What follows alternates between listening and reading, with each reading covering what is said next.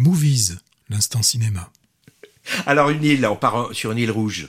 Oui, euh, dans les années 70, hein, la, fin des années 70, enfin dans les années 70, on est sur une base de l'armée française et sur l'île de Madagascar. Et là, on a les, militaires et leurs euh, familles qui vont vivre leur dernière, euh, leur dernier moment et peut-être leurs dernières illusions, en tout cas les illusions du, du colonialisme. Oh, pas facile à dire.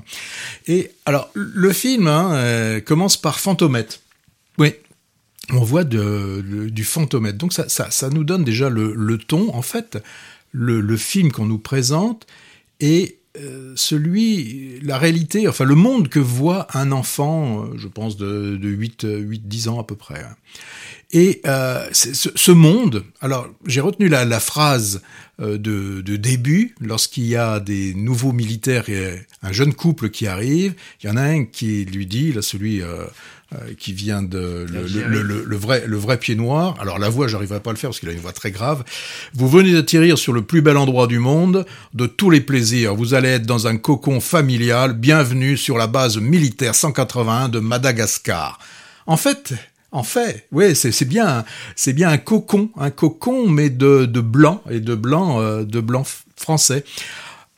Alors, il faut quand même savoir à ce moment-là que l'indépendance hein, de Madagascar a été proclamée il y a déjà plusieurs euh, années, mais il y en a ce petit monde de, militaires qui, va qui vit en, vase clos. D'ailleurs, les, rares euh, autochtones hein, euh, n'entrent dans leur monde que pour être que des, serviteurs. On les voit et on les voit que fugitivement. Hein. De mémoire, il y a qu'un seul moment où on en voit un apparaître. D'ailleurs, on lui dit non, non, mais là, c'est pas le moment. Euh, sort du champ. Sort, ouais. sort, sort, du, sort du champ. Hein. Bon, mais là, on, on sent qu'on est quand même à, à, à la fin. C'est, la, cette présence hein, euh, des, des, des, militaires, on sent qu'elle touche, qu'elle, touche à sa fin et qui ne sont plus les, les bienvenus. Surtout que eh ben, les militaires français, à un moment donné, doivent prendre parti prendre parti pour euh, le gouvernement qui est en place sur l'île, alors qu'il devrait normalement avoir euh, une certaine, une certaine neutra neutralité. Les militaires que l'on voit là, euh, ils, sont habitués à être dans des, des colonies, hein, puisque certains nous disent bah, j'ai fait l'Indochine, j'ai fait l'Algérie, maintenant c'est Madagascar. Mais là, ils sentent bien que ça va être le dernier endroit le, euh, hors de France. Et les colonies, c'est terminé, il va falloir euh, rentrer en France. Alors moi, j'ai trouvé que euh, ce moment, cette ambiance de fin de règne, hein, de fin d'illusion, est, est, assez bien euh, rendue. Alors, on, on, on devine hein, ce qui a pu être cette euh, colonisation on imagine hein, les, actions parfois peu glorieuses, mais dans le film, rien n'est dit. Hein. En tout cas, dans les trois euh, quarts, les, trois quarts du début du, film, on n'en entend pas parler. Il va falloir attendre, euh, je veux dire, le dernier, euh, le dernier quart pour que, et là il y a une rupture qui est assez euh, nette, puisque on va avoir un local, hein, un autochtone, qui euh, qui travaille pour euh, la, qui, qui, travaille pour les, qui les militaires, mais qui va nous parler dans sa langue, la langue de, de des Malgaches, donc de Madagascar. Euh, et ça, c'est un, c'est un moment où il y a vraiment une, rupture dans, le film, et on a quasiment une explication puisque on va voir un des manifestants qui va nous lire des paroles de Joseph Gallieni, qui a été un des grands acteurs, euh, alors grands acteurs, hein, je ne veux pas, lui, lancer des fleurs, hein, quand je dis grand acteur, je veux dire un acteur hyper important de cette colonisation euh, sur euh, Madagascar.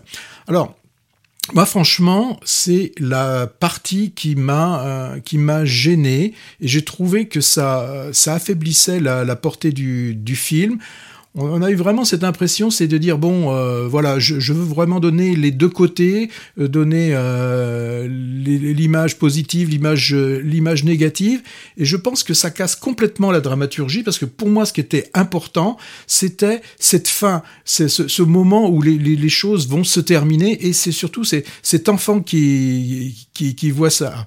Euh, alors, ce, qui est intéressant, c'est ce, jeune garçon qui regarde du du, regard du, du mais il est dans un moment, c'est le moment de préadolescence où il se rend compte que euh, ce que disent les, adultes ne sont pas toujours la, la vérité. Et lui, il a cette capacité toujours à voir ce qu'il y a derrière. Euh, il, y a, une scène où, très bien où on, voit euh, un peu comme quand il y a un magicien qui fait son tour. Eh bien, il y en a certains qui arrivent à voir comment il le fait. Donc moi, je trouvais que c'était très intéressant cette vision de, cet enfant qui sait qui va partir, hein, qui va qui va aller en France. Il voit ce monde qui est en train en fait de de, se déliter. Et euh, voilà, moi j'ai été gêné euh, que, que ce film, que cette fin euh, trop expli- explicative, qui, a certainement hein, des vertus pédagogiques, mais je trouve que d'un point de vue purement cinématographique, c'est mal foutu d'avoir mis cette, ce dernier moment. T- tout en suggestion, hein, quand même, le film tente de rendre compte donc des, sensations de l'enfance, et je trouve qu'il y réussit euh, assez bien euh, en dressant donc le portrait de, de ces familles françaises euh, sur la base militaire de Madagascar. Euh, le réalisateur euh, Robin Campillo qui évoque là ses propres souvenirs d'enfance, j'ai lu. Hein. Il est plutôt virtuose hein, et le, rendu de l'ambiance curieuse et, ambiguë qui règne dans cette micro-société, je trouve ça très réussi. Autant son long métrage, pré- son long métrage précédent, 120 battements par minute, était assez frénétique et démonstratif, avec une caméra au service de, de l'urgen- l'urgence du sujet traité. Le film parlait du militantisme d'Act Up et des ravages du sida dans les années 80. Autant ce film, dans ce film, tout est plus serein, mais en apparence. hein. Je dis en apparence car des conflits se trament évidemment dans et en dehors de la bulle étanche au monde extérieur de cette communauté d'expatriés. Des conflits militaires, tu l'as évoqué, et des conflits matrimoniaux aussi, on le sent. Hein.